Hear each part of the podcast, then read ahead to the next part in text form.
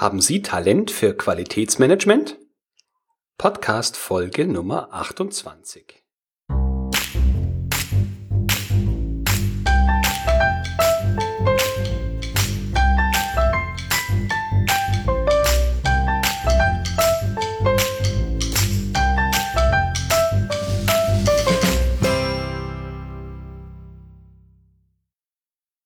enthusiastisches Hallo und ganz herzlich willkommen zu einer neuen Episode des Qualitätsmanagement on Air Podcast.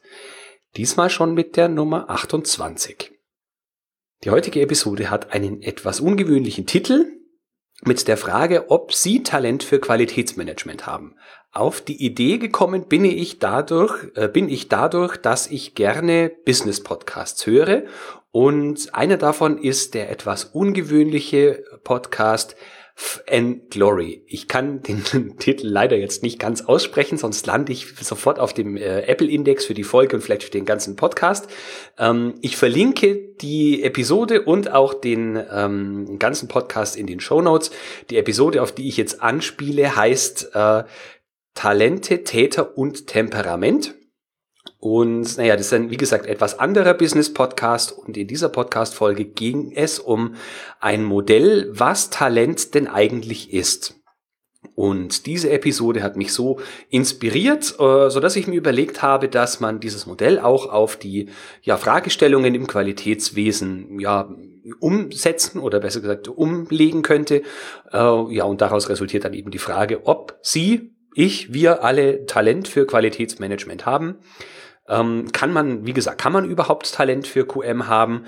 Gibt es geborene Qualitäter? Kann man an diesem Talent irgendetwas ändern?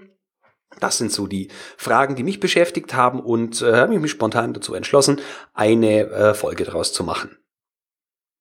Was ist überhaupt Talent? Nach landläufiger Meinung geht man davon aus, dass äh, ja viele Menschen, sagen wir, viele Menschen gehen davon aus, dass Talent ein, äh, eine angeborene Gabe oder Fähigkeit ist, die dafür sorgt, dass bestimmte Menschen bestimmte Dinge, Tätigkeiten, Fertigkeiten besonders gut beherrschen beziehungsweise besser beherrschen als der Durchschnitt. Äh, daraus könnte man auch entnehmen, dass mh, hm, ja diese Dinge, also das so Talent, einem mehr oder weniger über die Gene äh, ja eingeimpft oder beziehungsweise in die Wiege gelegt worden sind. Außerdem glauben Menschen, dass man fehlendes Talent durch Engagement entsprechend ausgleichen kann. Das Modell, das ich jetzt eingangs besprochen habe, besteht im Grunde aus drei Komponenten, und zwar etwas wollen, etwas können und Mehrwert schaffen. Also Talent ist mehr oder weniger dort nicht nur ein äh, hoch aufgehangener äh, Begriff, an dem man überhaupt nichts mehr ändern kann, sondern das ist entweder in die Wiege gelegt oder man hat es eben nicht, sondern man kann mit diesen drei Komponenten ähm, quasi seine ja Fähigkeit oder seine seine Talentiertheit äh, verbessern. Nochmal, etwas wollen, etwas können und Mehrwert schaffen sind die drei Pfeiler, die eben entscheiden, ob man uns als Talent wahrnimmt oder nicht. Für diese These habe ich ein Beispiel gefunden, und zwar ist das die Fernsehsendung Das Supertalent. Bei fast allen Teilnehmern ist die Komponente des Wollens stark ausgeprägt, sonst würden sie sich für die Show ja nicht bewerben.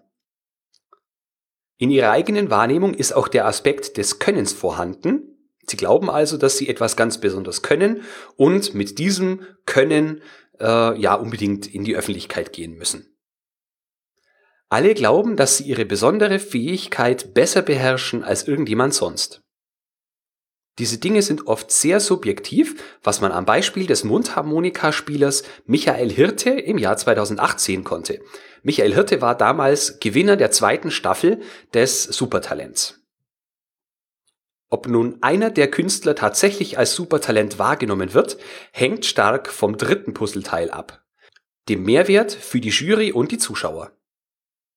Unter Mehrwert verstehe ich bei einer solchen Sendung beispielsweise, äh, dass die Performance uns berührt, dass sie uns unterhält oder uns vielleicht auch ängstigt bzw. Spannung in uns hervorruft. Und das entweder, weil die dargebotene Leistung an sich so grandios ist, also die Könnenskomponente, oder die Person äh, eine sehr, ein sehr hohes Risiko eingehen muss, beziehungsweise das ist dann die Wollenkomponente, also etwas unbedingt will und dadurch dann ein Risiko äh, eingeht, wie zum Beispiel einen ähm, Stratosphärensprung wagt. Oder im Idealfall beides zugleich. Was nun den Mehrwert des Mundharmonikaspielenden Michael Hirtes betrifft, so kann man geteilter Meinung sein, ob das, was er tut, einem selbst Mehrwert bietet oder nicht. Aber ganz offensichtlich gibt es einige Menschen, die äh, einen, äh, ja, die einen Mehrwert in dem Konsum seiner Musik sehen. In der Vorbereitung auf diese Podcast-Folge bin ich auf das ähm, auf den Wikipedia-Eintrag von Michael Hirte gestoßen und war doch zugegebenerweise etwas überrascht. Eigentlich hatte ich ihn als Beispiel dafür genommen, dass jemand ähm, der Ansicht ist, er könne etwas, nämlich Mundharmonika spielen, dann, dass er den Willen hat, sich gegen eine Konkurrenz aus Menschen, die artistisch veranlagt sind, die gut singen können oder die, die irgendetwas können, was äh, eigentlich irgendwo schon erstaunlicher ist als nur Mundharmonika spielen, dass er sich dieser Konkurrenz stellt und nur mit einem Hund ins äh, Fernsehen geht und dort quasi die Show abräumt und er als Sieger hervorgeht. Und ähm, aus dem Wikipedia-Eintrag habe ich entnommen, dass ähm, nicht nur das Wollen und das Können vorhanden ist, sondern dass auch der Mehrwert in dem Sinne vorhanden ist, dass Michael Hirte in den letzten Jahren in jedem Jahr, also von 2008 bis 2017, mit der Ausnahme des Jahres 2013, jeweils ein Album veröffentlicht hat, also ein Mundharmonika-Album. Ähm, ähm, also in Summe wirklich fast zehn Alben mit seiner Kunst veröffentlicht hat, was bedeutet, dass andere Menschen äh, auch bereit sind, dafür Geld zu bezahlen. Und er hat auch die ein oder andere Auszeichnung ähm, abgeräumt, und zwar drei Nominierungen für den Echo, ähm, als Künstler des Jahres National 2009 und 2010 und 2013 Echo in der Kategorie Volkstümliche Musik.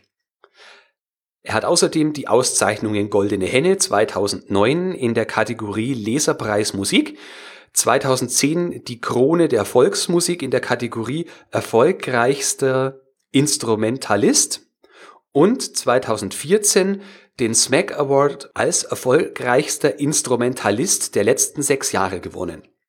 Also das zeigt, dass etwas, was vermeintlich so banal ist wie Mundharmonika spielen, wobei ich es selbst nicht könnte, ähm, durchaus auch das Potenzial hat, für andere Menschen einen Mehrweg, äh, Mehrwert darzustellen.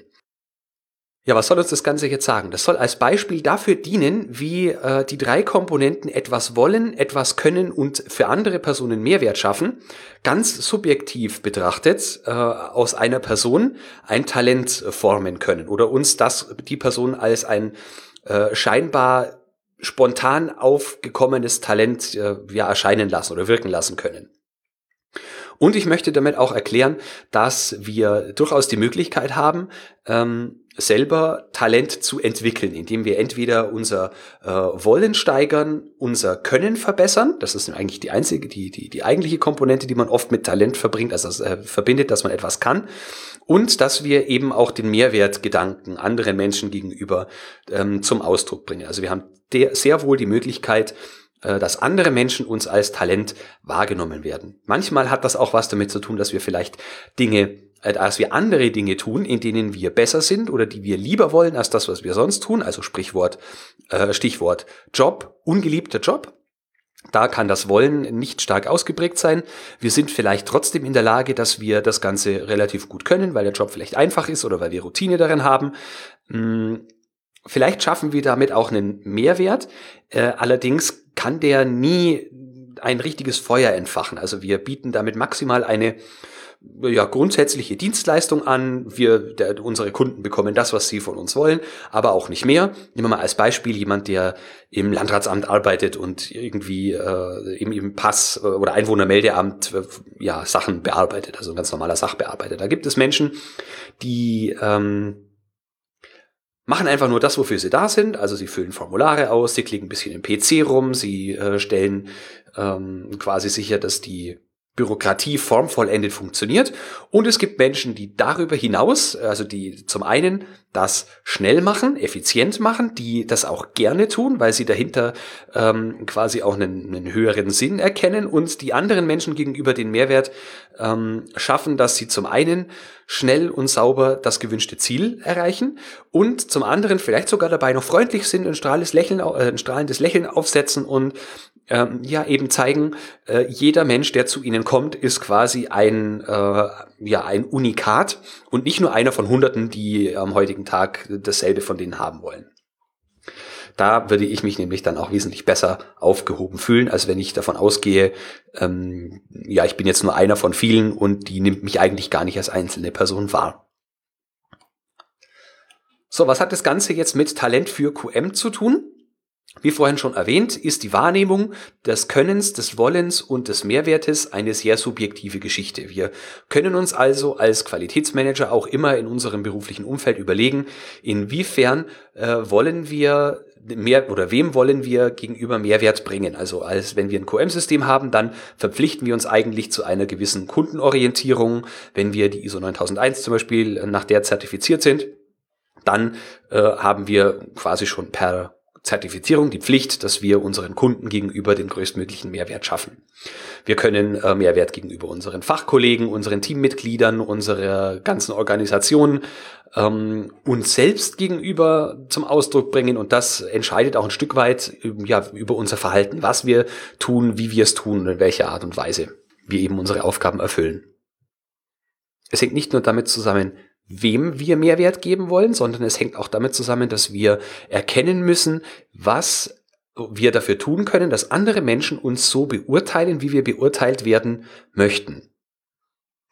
Nun möchte ich die drei Komponenten etwas wollen, etwas können und Mehrwert schaffen noch im Kontext des Qualitätsmanagements ein bisschen näher beleuchten. Beim Wollen müssen wir zeigen und ausstrahlen, dass wir das, was wir tun, gerne tun. Wenn wir nicht wollen, dann fehlt uns der innere Antrieb, uns ständig weiterzuentwickeln und immer besser zu werden. In der Folge hängen uns unsere Fachkollegen und Mitbewerber ab, beziehungsweise wir fühlen uns ständig fremdbestimmt, weil andere Menschen von uns Dinge äh, fordern und erwarten, die wir nicht bereit sind zu leisten. Etwas können? Wir sind absolute Experten auf unserem Fachgebiet, fokussieren uns auf unsere Stärken und bringen diese zu einer gewissen Meisterschaft. Alles nur ein bisschen zu können, aber nichts wirklich davon gut, ist in etwa so wie in einem Restaurant Essen, das 100 Gerichte auf der Speisekarte hat, aber nichts, wofür es wegen der hervorragenden Qualität bekannt ist. Der dritte Punkt, Mehrwert schaffen. An diesem Punkt mangelt es aus meiner Erfahrung heraus vielen Qualitätsmanagern. Dabei liegt es häufig nicht unbedingt daran, den Mehrwert tatsächlich zu schaffen, sondern eher darum, den Mehrwert für andere Personen und Unternehmen sichtbar zu machen. Anstatt Werbung für die eigene Sache zu machen, werden wir von vielen Kollegen als Bremser oder Bürokraten wahrgenommen. Aus meiner Sicht ist also der Mehrwert der Schlüssel zum Erfolg bzw. zur Wahrnehmung als echtes Talent. Denn die meisten Qualitätsmanager, mit denen ich bisher zu tun hatte, sind stark motiviert, können etwas besonders gut, also sind Experten in ihrem äh, Bereich, in ihrer Branche äh, und viele andere können ihnen oder die meisten anderen können ihnen nicht das Wasser reichen. Also sind zwei Kom Komponenten für äh, dieses Talentmodell schon erfüllt. Was nur noch fehlt, ist, wie vorhin schon gesagt, die Mehrwertkomponente. Also, dass wir uns überlegen, wie wir mit dem, was wir tun, anderen Menschen eine Hilfe sein können. Wenn Sie sich auf die Suche nach dem Mehrwert machen, den Sie anderen bieten können, können Ihnen drei Fragen helfen. Frage Nummer eins. Wie macht das, was ich tue, anderen Menschen das Leben oder die Arbeit leichter? Frage Nummer zwei. Für wen schafft meine Arbeit eine höhere Sicherheit? Frage Nummer drei. Was kann ich tun, damit meine Kollegen mich als Unterstützung wahrnehmen? Das ist äh, verglichen mit unserer sonstigen Einstellung ein wenigen Perspektivenwechsel, und zwar indem wir uns damit bewusst damit befassen, wie wir für andere Menschen als Hilfe wahrgenommen werden, ohne dass wir unsere eigenen Ziele oder das, was wir umgesetzt haben möchten oder müssen, aus den Augen verlieren. Aus dieser Einstellung entwickelt sich nämlich, dass andere Menschen gerne etwas für uns tun, sie, äh, weil sie uns als Unterstützung wahrnehmen, auch Erleichterung äh, erhalten durch das, was wir tun und äh, ja, man ein besseres Miteinander erreichen kann. Wenn Ihnen das zu schwierig vorkommt, dann können Sie auch damit starten, einfach nur aktiv zuzuhören und zu verstehen, was andere Menschen für Probleme haben und sich zu überlegen, was kann ich dafür tun, dass dieses Problem ein bisschen weniger ähm, zutage tritt. Also ein, ja. Beziehungsweise, was kann ich tun, damit ich dieses Problem der Person durch das, was ich von ihr will, nicht noch größer mache.